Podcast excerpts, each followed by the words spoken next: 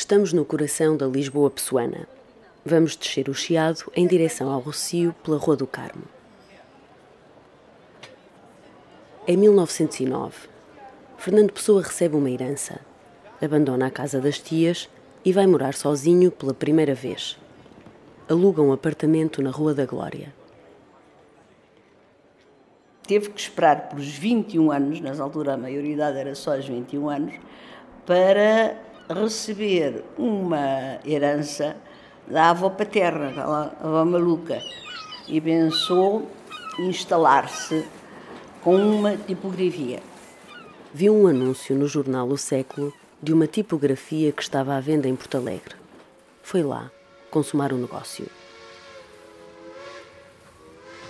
Chamou-se a tipografia Empresa Ibis, tipográfica editora, oficinas a vapor atração de pessoa para com o Ibis não é nada inocente, não tem, não tem a ver porque achava que era bonito.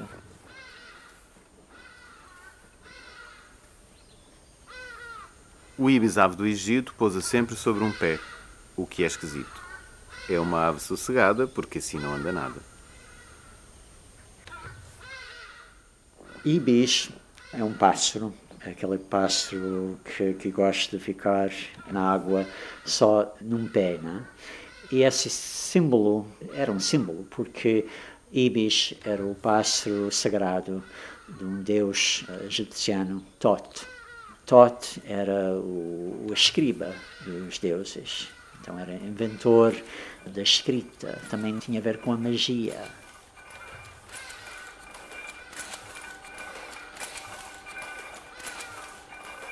E depois há um mistério, é que a tipografia Ibis parece nunca ter funcionado. Não é exatamente assim. Imprimiu, sim senhora, um jornal lá do Algarve, o povo algarvio, um jornal de Lolé. Mas a ideia dele era imprimir os seus próprios textos. Portanto, não dependeria de ninguém e poderia publicar os seus textos em Portugal e em Inglaterra. Mas olha, aquilo não, não foi por diante. Passado poucos meses, fecha em Serra com falência absoluta e eh, depois tem que vender as máquinas e pronto, e passa para outra. Depois da, da Ibis, há uma carta da mãe para ele em que a mãe lhe diz está a pensar, não, tu não tens, eh, Fernando, tens que ter cuidado, meter-te nessas coisas, olha o que te aconteceu com a Ibis. Mas não funcionou, claramente, porque ele não tinha nenhuma aptidão para o negócio, quer dizer, ele tinha jeito, para aquilo que nós sabemos, era para escrever.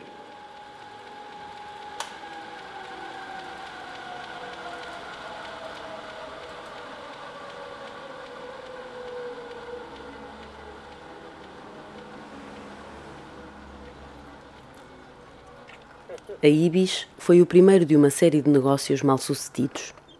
Mas Pessoa tinha um trunfo que poucos tinham no Portugal de há 100 anos.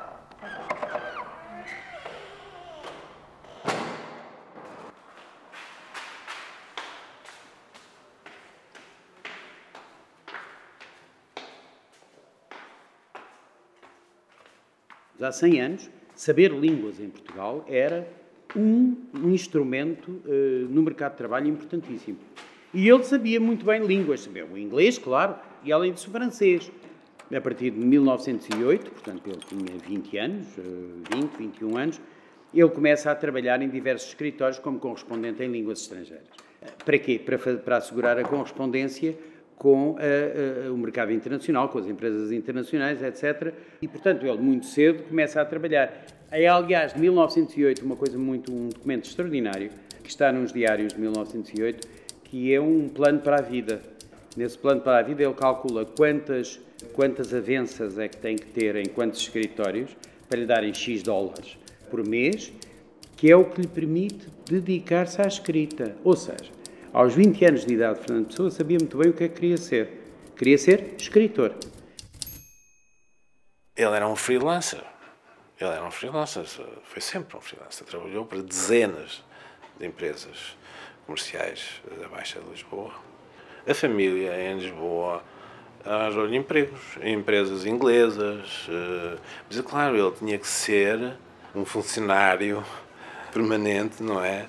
Teria que despedir-se da sua liberdade e teria que eh, ser uma pessoa de horários, de modo que rejeitou vários, vários empregos que poderiam também ter resolvido para sempre o, o problema material dele, o problema existencial, mas que, que iam impossibilitar os sonhos dele como artista, como escritor, a enorme ambição.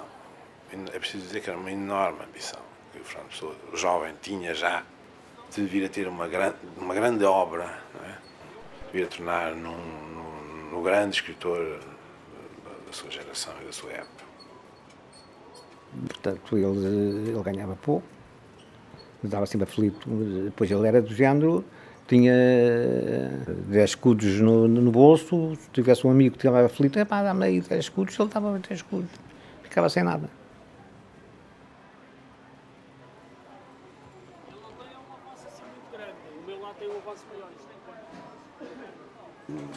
Morou em quartos, mal alimentado. Pedia muito dinheiro emprestado, andava com castanhas no bolso, eh, enganava à fome, de vez em quando estava na célula tertúlia do Café Montanha, em que ele estava a conversar com os seus eh, colegas tertulianos e de repente metia a mão no bolso e tirava uma castanha. E quem relata isto, o amigo dele, Francisco Peixoto Bourbon, afirma mesmo que ele passou fome também.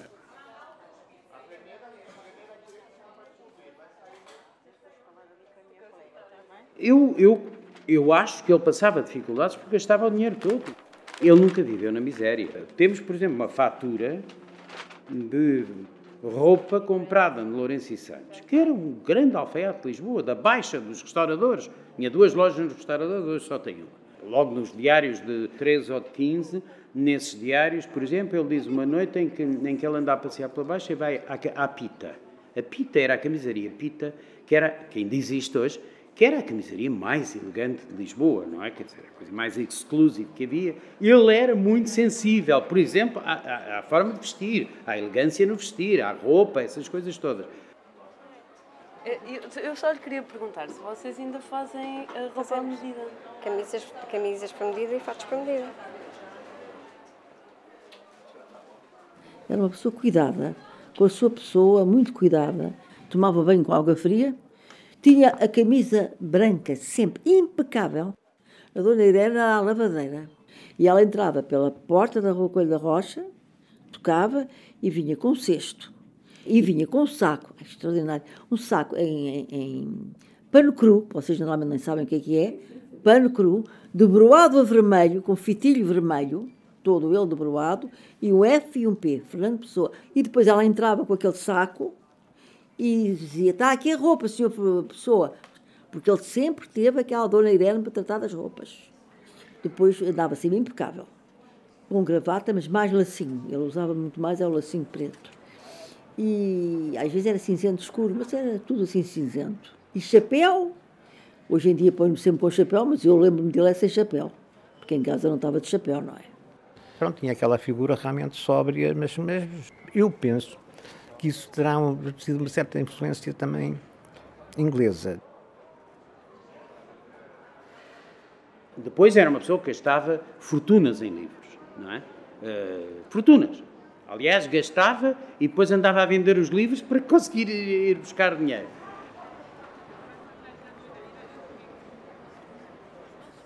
Ele raramente saiu de Lisboa, rarissimamente saía, saía de Lisboa. E, e mesmo de Lisboa, do centro.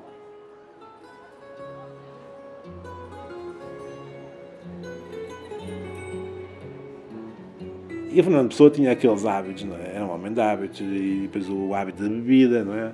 Ele trabalhava naquelas empresas, não é? naqueles escritórios comerciais, são dezenas e dezenas de empresas que dão o testemunho dos papéis timbrados que ele usou para escrever depois.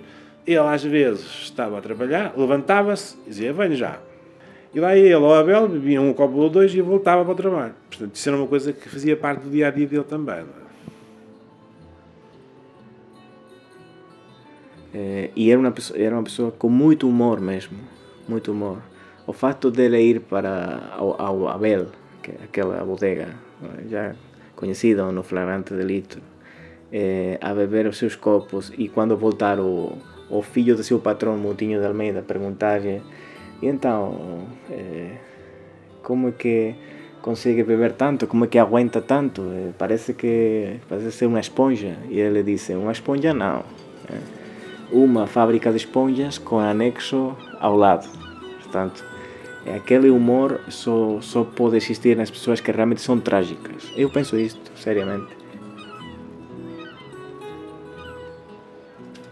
Depois, no fim da vida, ele tenta voltar atrás e tenta arranjar um emprego permanente. E não consegue. E ele aí fica infelicíssimo.